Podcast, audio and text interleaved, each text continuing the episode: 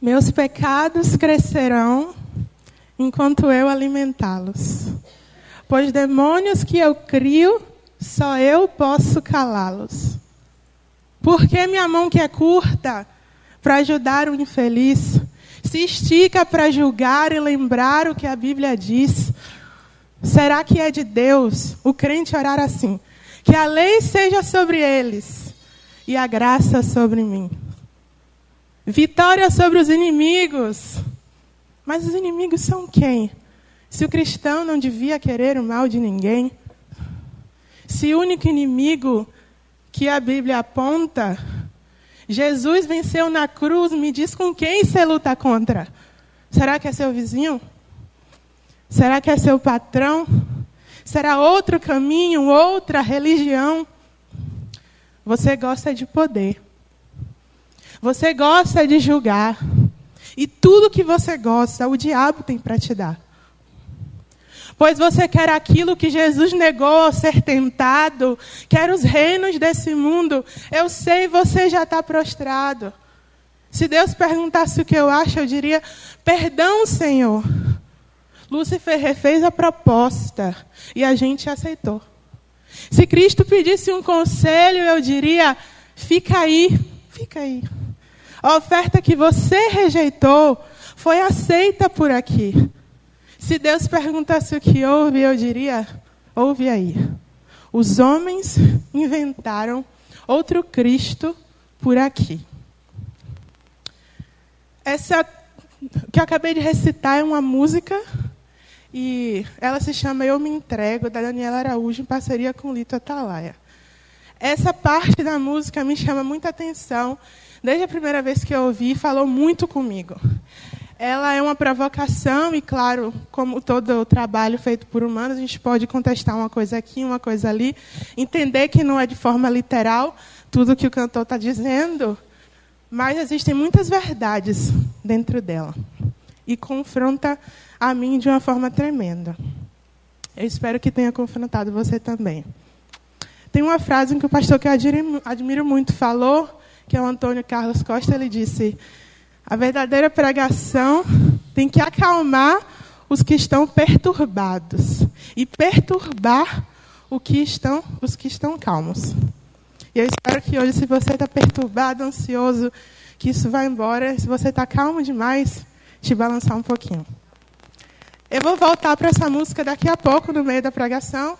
Enquanto isso, eu vou pedir para todo mundo abrir a Bíblia em Lucas 15. Lucas 15 é muito conhecido.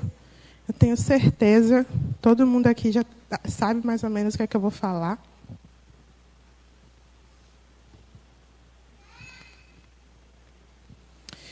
Lucas 15. Quem achou, diga eu amo a Bíblia. E quem não achou, diga eu também. Eu também. Porque ninguém falou eu também, então todo mundo achou.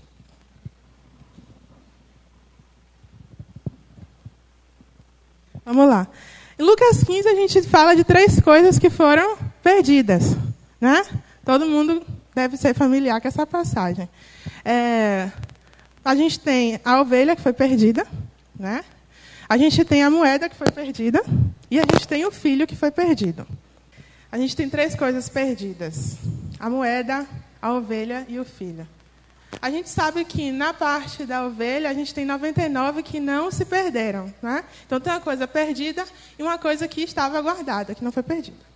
Na dracma, a mulher, a moeda, a mulher perdeu essa moeda, né? Então tem uma coisa que foi perdida e tem o que não foi perdido. Que foi, com certeza, ela devia ter outras moedas, enfim. É, e na parábola do filho que foi perdido, que é o filho pródigo, né? Pródigo quer dizer gastador. A gente tem ele que foi perdido. Mas a gente tem algo que não foi perdido, que é o filho mais velho. E eu estava pensando, metade de Lucas, da parte do, da parábola do filho pródigo, é sobre o filho mais velho.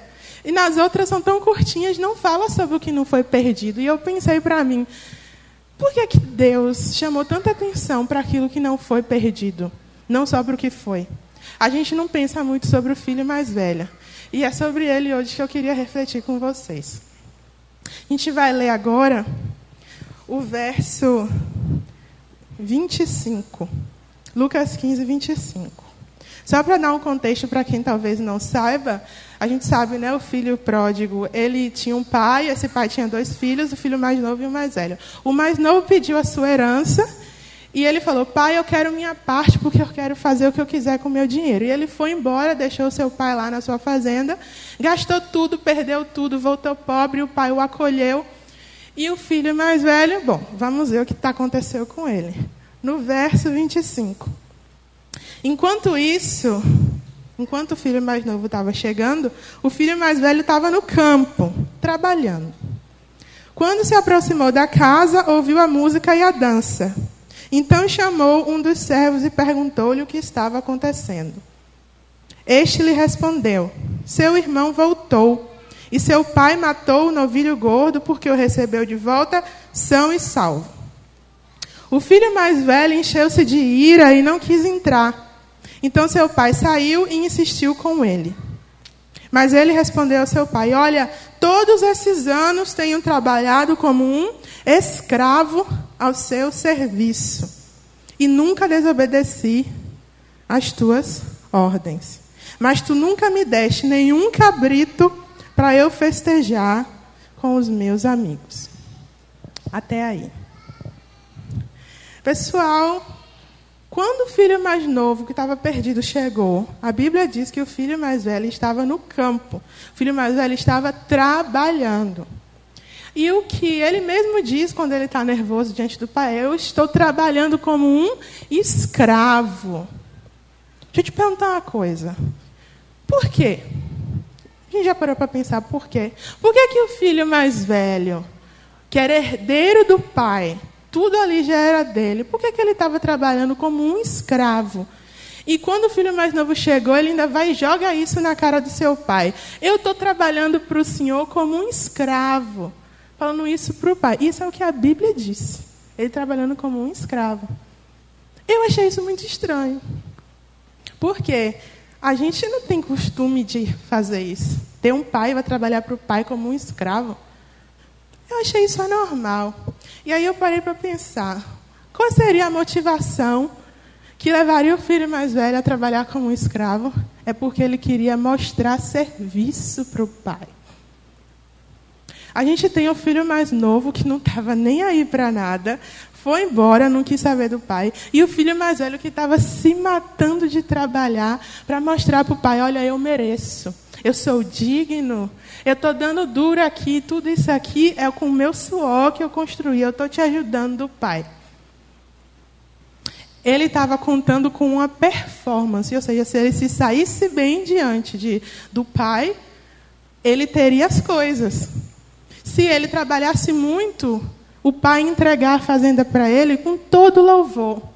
Então veja só onde estava a intenção do coração do filho mais velho. O que ele queria era parecer, era provar simplesmente de que ele era merecedor. Enquanto o filho mais novo não estava nem aí para isso. Irmãos, vocês lembram dos hipócritas, os fariseus, que Jesus tanto fala na Bíblia? Chama de hipócritas o tempo inteiro. Era uma palavra dura. Ele viu um fariseu que era um mestre da lei, aqueles que estudavam, andavam no templo, e Jesus via eles e gritava: hipócritas. Isso é uma palavra forte. Hipócritas quer dizer ator, quer dizer impostor, quando a gente vai no grego, no original, descobre o significado. Ou seja, o fariseu ele era aquela pessoa que trabalhava para Deus naquela época. E a Bíblia diz que ele colocava uma roupa comprida específica do trabalho, ia para a porta da igreja, a porta do templo, ou então em um lugar significativo, e ele orava alto, repetindo sem parar, gritava em lugares públicos. Isso por quê? Porque ele queria que quem passasse visse ele com a roupa de Deus, com a voz de Deus, com as palavras de Deus, com o jeito de Deus. Porque ele queria que os outros vissem que ele era de Deus. E não Deus. Ele não se importava com o que Deus achava dele. Ele queria que as pessoas ao redor achassem que ele era cristão. Eu pergunto para você hoje: você usa uma roupa falando assim, eu amo Jesus, porque você ama Jesus ou porque você quer que as pessoas vejam que você ama Jesus? Muita gente pega, ah, eu vou pegar uma Bíblia enorme e vou andar por aí debaixo do braço, porque eu quero que todo mundo veja que eu sirvo a Deus. Espera aí, por que você quer que os outros vejam? Deus está vendo. Você canta músicas cristãs só quando está na igreja, que é para as pessoas verem que você ama Deus ou porque você simplesmente só ama Deus? Você quer aparecer diante dos outros? Você quer se mostrar? Você quer ser um ator? Você quer ser um impostor? Você quer ser um hipócrita? Então faça como eles. Finja que serve a Deus. Se esforce. Trabalhe como um escravo. Para os homens vai parecer que você é santo. Mas Deus conhece o seu coração. O filho mais velho trabalhava como um escravo porque ele queria mostrar serviço. Ele tinha uma performance. Mas ele também estava perdido. O filho mais novo estava perdido lá no mundo. Mas o filho mais velho estava perdido dentro da igreja. E a gente às vezes acha que isso não é possível. Não é porque eu estou aqui que eu estou bem. Não é isso. Eu posso estar tão perdida quanto do lado do pai e longe do pai. Então fique esperto, fique ligado. Aquele que está de pé, se ligue para não cair. O filho mais velho fazia de tudo para o pai para aparecer, assim como os fariseus. E Jesus condena esse tipo de atitude. Não é merecimento, querido. Deixa eu te fazer uma proposta aqui, a gente fazer algo na nossa mente para a gente observar. Imagine. Pense aí na pessoa menos de Deus que você puder. Na pessoa que mais fez coisa errada, na pessoa que nunca merecia nada de Deus. Pense aí na pessoa mais imunda, mais ruim, mais terrível, mais pecadora que você puder. Pensou aí? Agora pense na pessoa mais santa que você achar. Pense nessa pessoa, uma pessoa que você olha, esse aí serve a Deus. Esse aí é orgulho do Senhor, esse aí Aff, abençoa tanta gente, é maravilhoso. Pensou? Compare as duas. Qual dessas duas pessoas é merecedora de alguma coisa de Deus? Pessoa A ou pessoa B? Se você pensou pessoa B, a pessoa A que vive longe de Deus merece? Não. A pessoa B que ama ao Senhor e te abençoa tanto, merece? Também não. Porque ninguém merece nada de Deus. Ele não deve nada para nenhum ser humano. Eu sei que eu estou falando algumas coisas aqui que podem ser estranhas, mas isso é bíblico. Agora mesmo, na escola bíblica, eu cheguei, o irmão Aguinaldo falou, Romanos 3, 23, porque todos pecaram e foram destituídos da glória de Deus. Todos são pecadores. Não merecemos nada de Deus. Tem uma frase de um pastor que eu amo muito, dele é John Piper, eu acho que é dele. E ele falou: merecimento, a palavra assim, ó, merecido, vai estar escrito é no chão do inferno. Na porta do céu, não. Porque ninguém é digno do céu, ninguém é digno da santidade, ninguém é digno de Deus. Todos nós estávamos numa fila para condenação. E quando a gente se arrepende, Jesus vai lá, tira a gente dessa fila e coloca no paraíso. Então, não fique buscando esforço, trabalhar como um escravo, aparecer, querer que os outros vejam que você é santo. Porque não é pelas suas obras, não é pela sua força, não é pelo quanto você grita, não é pelo tanto que você quer se mostrar, é o seu coração é o que está dentro de nós. E nós não vamos merecer nunca, porque Deus não deve nada para a gente. E por que, mano, que Ele nos abençoa tanto? Porque Ele é bom. Porque Ele que é digno. E Ele faz isso por boa vontade. Não é porque a gente merece. Tiago diz o quê? A fé sem obras é morta. Mas se só tiver obras e não tiver fé, adianta? Não.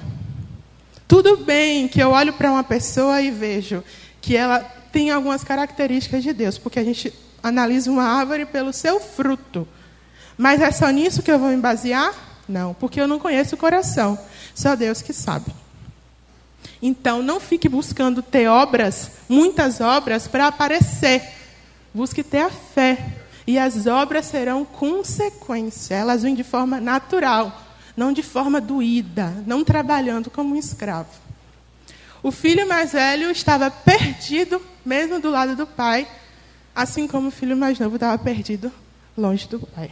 E isso foi a primeira coisa que eu queria trazer para vocês. Outro ponto que eu queria trazer é a questão da superioridade e da inferioridade no mundo cristão. A gente conhece a história e o filho mais novo estava se sentindo inferior, tanto que ele diz: Eu estou passando tanta fome que se eu voltar simplesmente como um empregado do meu pai, se ele me aceitar como empregado, eu vou ter o que comer. Então ele chega com tanta humildade, ele chega pedindo um emprego para o pai dele. Ele estava se sentindo tão inferior, ele estava sentindo que ele não estava merecendo nada de Deus. E é verdade. E o pai, ele não precisou nem pedir nada. O pai é tão misericordioso que ele saiu correndo e resgatou o filho perdido. Agora, o filho mais velho, ele estava se sentindo superior e não inferior. Nós, eu e você, com o tempo na igreja, a gente começa a virar o filho mais velho. Veja só se isso aconteceu contigo também. A gente chega na igreja, no caminho de Deus, chega apaixonado, é aquele primeiro amor, coisa mais linda. Cheira a Bíblia, lambe a Bíblia, dorme com a Bíblia, ama a Bíblia. Daqui um dia você deixa a Bíblia longe, depois começa a não abrir mais.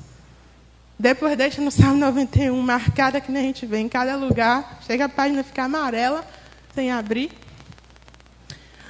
A gente começa todo animado, querendo mais do Senhor. E com o tempo a gente esfria, a gente começa a entender, opa, já estou confiante. Sei que isso aqui é pecado e não vou fazer. Opa, eu sei que eu tenho que ofertar. Então eu já estou melhorando. Opa, eu estou aprendendo, estou caminhando, eu estou ficando um cristão maravilhoso. Começa a se achar superior. Agora eu estou bem. Olha para uma pessoa que não serve a Deus e fala: Ô oh, tadinho, se fosse igual a mim, seria tão melhor. Já começa a julgar os outros. Com o tempo, a gente vira o filho mais velho. Com o tempo, a gente se sente superior aos outros. A gente se sente mais merecedor do que os outros. Isso é perigoso em pessoas também que estudam teologia, porque acham que o conhecimento é tudo. Paulo, inclusive, fala sobre isso. É por isso que ele diz que a letra mata. Porque a gente aprende, se acha melhor, tenta, enfim, orgulha, né? O pecado atinge a gente em várias áreas. Então, a gente tem essa dualidade da inferioridade, que é a gente no início da caminhada, e da superioridade conforme a gente amadurece na fé. Não caia nessa pegadinha, nessa cilada. A gente tem que achar um equilíbrio de saber, eu não sou digno e nunca serei, mas Deus é misericordioso. Que a gente não seja o filho mais novo que esquece de tudo e nem o filho mais velho que vive como um escravo para o pai. A gente precisa acordar, melhorar. Tem uma frase que eu amo que diz o seguinte. É... Irmãos, esqueci a frase. Isso é o diabo tentando para não fazer a pregação, mas vai sair. Vamos lá. Enquanto isso, ah, lembrei. Aquele a quem o sucesso exalta e o fracasso abate é carnal ainda. Eu vou repetir, porque em multidão a gente fica desorientado. Vamos lá. Aquele a quem o sucesso exalta e o fracasso abate é carnal ainda. Ou seja, eu tive um sucesso, eu me sinto maravilhoso. Aí eu tive um fracasso, eu me sinto terrível. Sou carnal demais. A gente deve evitar se sentir tão superior ou tão inferior com coisas simples desse mundo. Deus é constante, Deus é único. A minha salvação está em Jesus e a minha alegria constante é Ele, ponto. As outras coisas não devem entrar no nosso caminho. Não trabalhe como escravo, querido, porque Ele é seu Pai. E um outro ponto que eu queria trazer para vocês, a gente vai voltar para a Bíblia, no verso 28. Observem isso aqui. Lucas 15, 28. O filho mais velho encheu-se de ira. E não quis entrar aonde? Na festa que estava tendo para o filho mais novo. Eu imagino, vocês viram, né? O filho mais novo foi resgatado. O que foi que tinha lá? Festa. O pai mandou: traga um anel para ele, traga uma roupa bonita para ele, traga sandália, matem um novilho gordo. E aí eu imagino, o filho mais velho estava lá no campo trabalhando, ele vem com peso, vem suado, vem cansado, depois de trabalhar como um escravo, como ele tanto se orgulha em dizer, e vê na casa um barulho. Começa a ouvir uns instrumentos de música. Começa a ver gente dançando assim à sombra da janela. Começa a ouvir gente rindo. Começa a ver estranhos, começa a ver um movimento anormal. Imagina você chega na sua casa, já tem uma festa lá dentro. Ele não quis nem entrar. Ele chamou o servo e perguntou: O que é está acontecendo aqui? E o que foi que o servo disse? Vamos ler. Verso 27. Seu irmão voltou e seu pai matou o novilho gordo, porque o recebeu de volta são e salvo. No 28 é o que acabamos de ler. O filho mais velho então encheu-se de ira. A bondade de Deus irrita e eu quero saber se isso já aconteceu com você. A bondade de Deus já te irritou?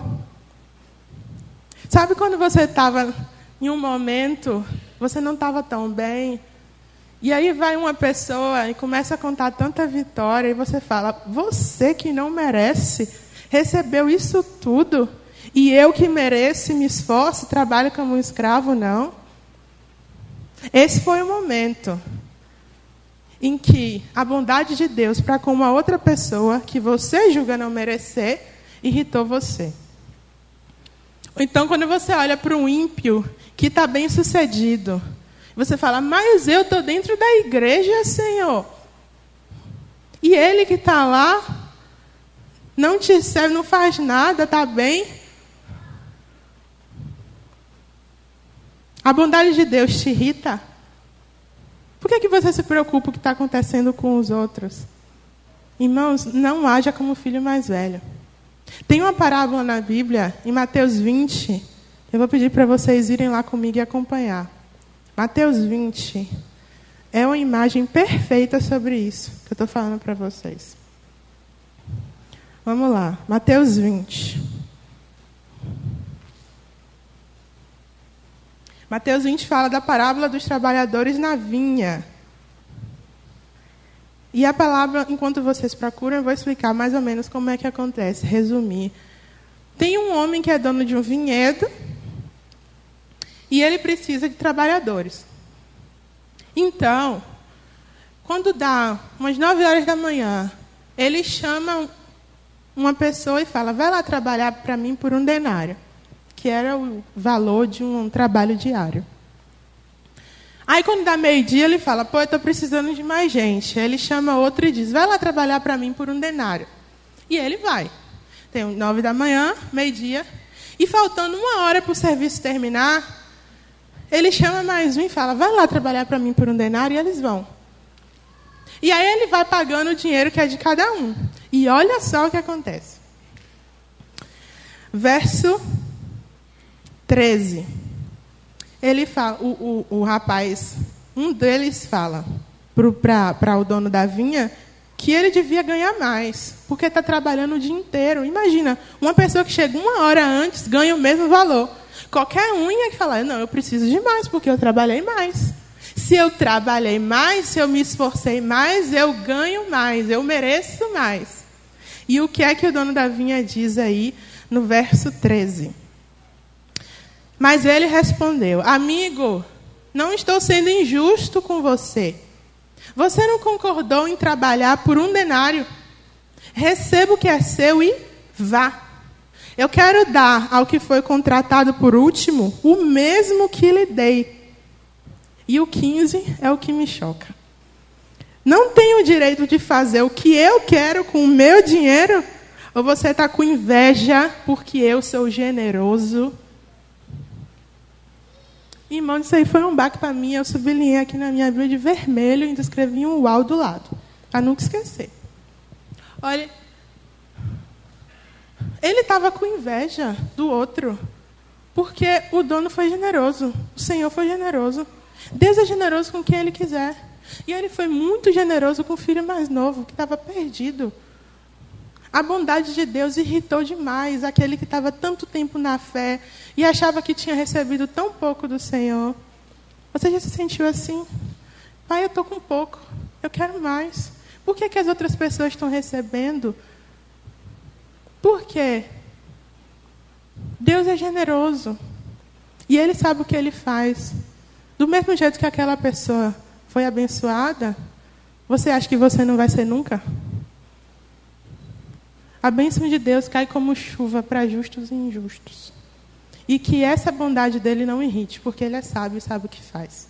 Ainda nesse mesmo versículo, não em Mateus, mas já onde a gente estava, que foi na parábola do filho pródigo, no verso 27, depois que o servo conta, o servo diz: Seu irmão voltou e seu pai matou o novilho gordo porque o recebeu de volta são e salvo. Eu também sublinhei isso: são e salvo. O filho mais novo gastou tudo, ficou perdido, mas foi recebido são e salvo. Ou seja, o pai não estava esperando que ele voltasse nem são e nem salvo. Estava esperando que ele voltasse todo acabado, todo perdido, todo doente. Quem sabe morto. Talvez ele nem voltasse. Porque o pai sabia, quando o filho mais novo pediu a herança, que se ele vai para longe do pai, o destino dele é a morte. Então que a gente leve isso para nós. Se eu for para longe do pai, o meu destino é certo. Eu não sei se eu vou voltar. Mas eu espero muito que com quem quer que isso já esteja acontecido, ou se você estiver se afastando do Senhor, que você volte são e salvo. Dá tempo ainda.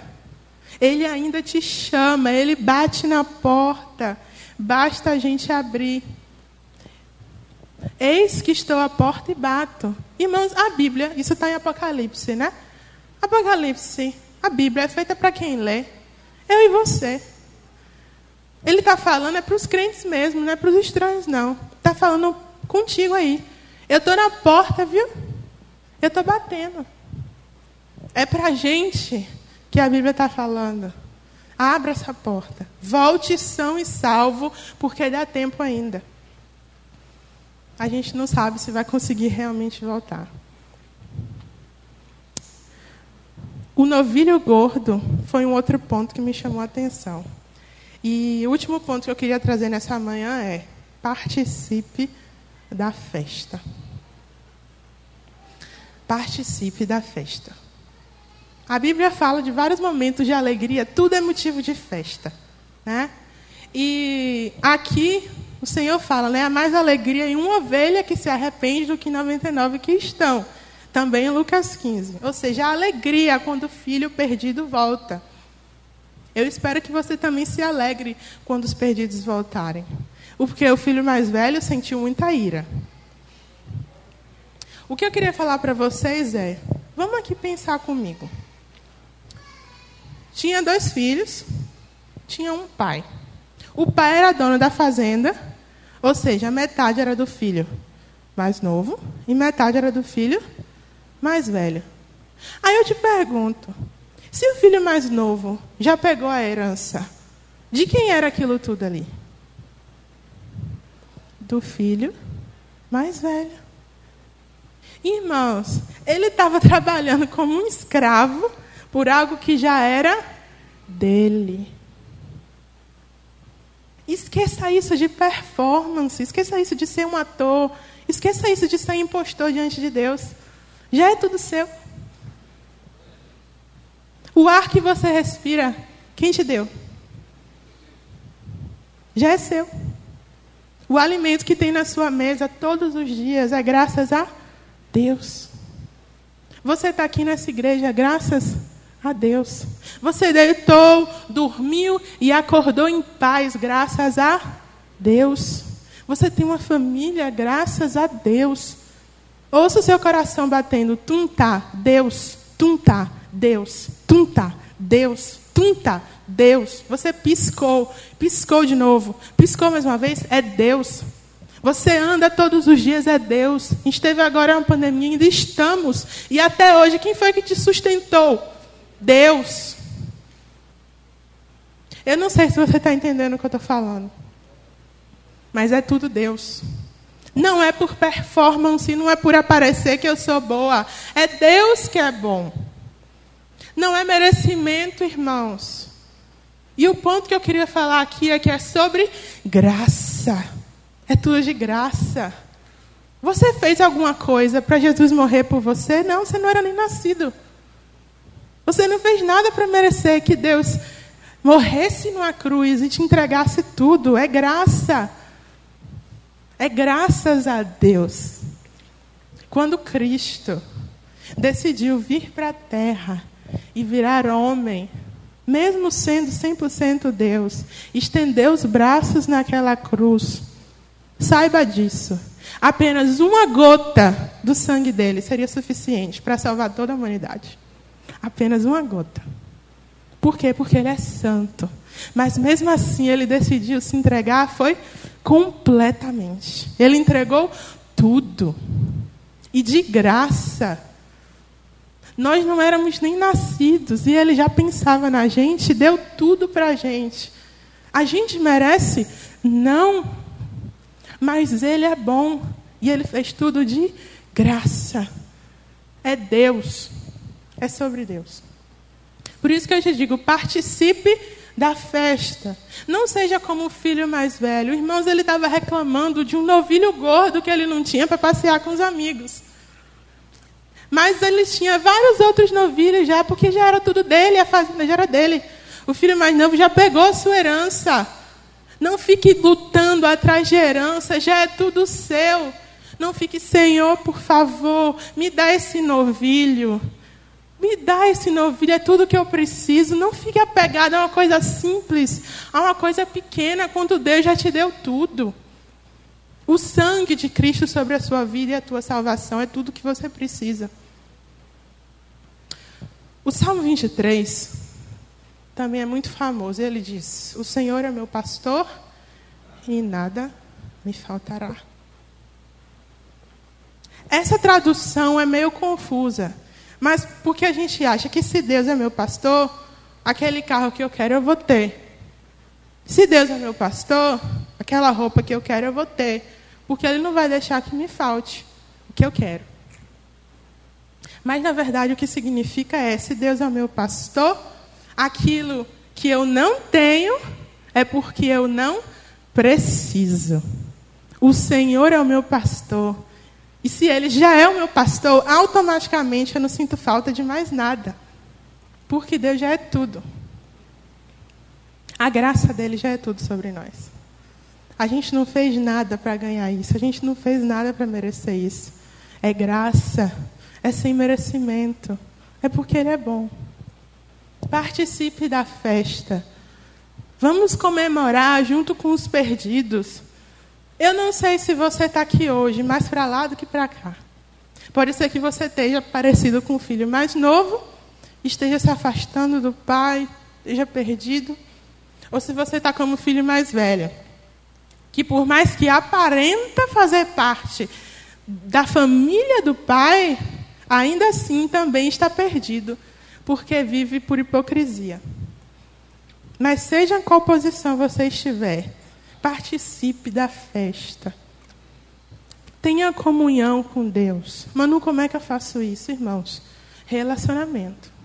Devore a palavra dele. Ore com ele. Busque a ele. Faça uma meta. Ó. Hoje eu vou prometer que eu vou orar cinco minutos sem parar. Parece pouco tempo, né? Mas comece a orar para você ver. e vá aumentando a meta. Tenha compromisso. Do mesmo jeito que a gente bota o despertador no alarme quando tem que ir para um compromisso, faça isso com Deus também. A gente tende a espiritualizar demais as coisas e às vezes é tudo simples. Defina o que vai fazer, coloque essa meta na sua agenda e faça. Cinco minutos hoje eu vou dedicar para Deus. Simples assim, eu te faço esse desafio. Quanto tempo será que a gente vai desistir, parar? Se desistir, volte. Continue até conseguir. Fique com o Pai. dentro aqui, ó. Não fique fingindo que está, porque você não vai ganhar nada com isso. Participe da festa. Cristo se entregou por você. Ele fez tudo de graça, sem a gente merecer. Não importa quão ruim você já foi, não importa como foi o seu passado, o que você já fez, se você acha que você não merece. Porque ninguém merece. E porque Ele dá, porque Ele é bom. Deus tem o poder de te dar exatamente aquilo que você mais deseja, aquilo que você mais quer, aquele anseio que você tem, aquilo que tira teu sono, aquilo que você está ansioso para conseguir, que você chore de joelhos e pede a Deus: Senhor, me ajuda. Ele pode e Ele quer te abençoar. Ele morreu para que isso acontecesse, morreu para que você fosse salvo, tivesse vida. Irmãos, mas se isso ainda não aconteceu, o Senhor é meu pastor e nada me faltará. Tudo aquilo que você ainda não tem é porque você não precisa. E confie nele porque ele sabe o que é melhor. Continue buscando mais de Deus. Continue querendo mais de Deus. Para finalizar, eu queria voltar para a música que eu falei logo no início, né? Vocês lembram? Porque minha mão que é curta para ajudar o infeliz se estica para julgar e lembrar o que a Bíblia diz. Será que é de Deus o crente orar assim que a lei seja sobre eles e a graça sobre mim? Conforme a gente vai ficando filho mais velho, a gente acha que só a gente merece. Isso não é verdade. Ninguém merece. Mas Deus dá a todo mundo porque Ele é bom. A sua bênção está chegando. Porque você fez alguma coisa? Não. Porque Deus é bom. Eu estou dizendo que é para você pedir algo a Deus ficar de braço cruzado? Não, de forma alguma. É para continuar aos pés de Jesus, se entregar. Ele pode, ele quer, mas você tem também que se render e participar da festa. A Bíblia fala que o filho mais novo se encheu de ira e não quis entrar, ele não quis participar. Mas o que aqui o pai fez? E com isso aqui, que é uma das coisas mais lindas que existe na Bíblia, é mais uma imagem que me lembra que o pai saiu da festa e veio buscar o filho lá fora. E isso aconteceu comigo e com você. O pai saiu da festa, ele saiu do céu e veio te buscar. E ele está dizendo para você: ó, participe da festa, meu filho. Eu vou pedir para vocês levantarem, para a gente fingir que já está acabando.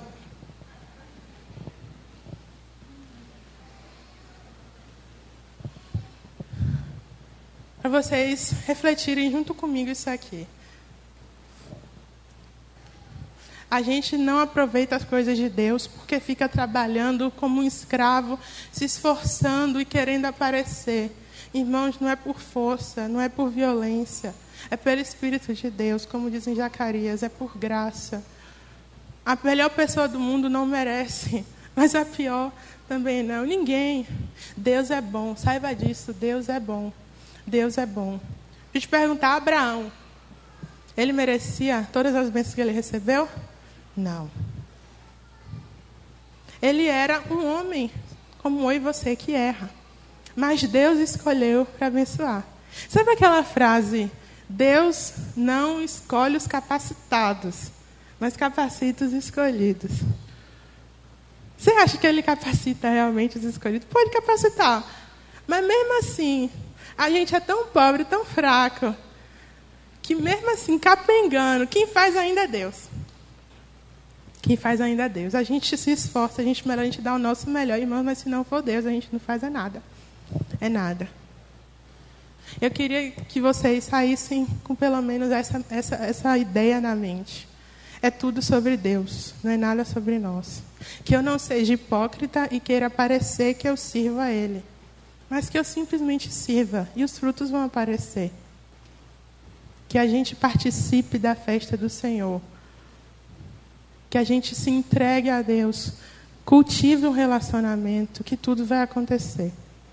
A gente saia daqui com isso.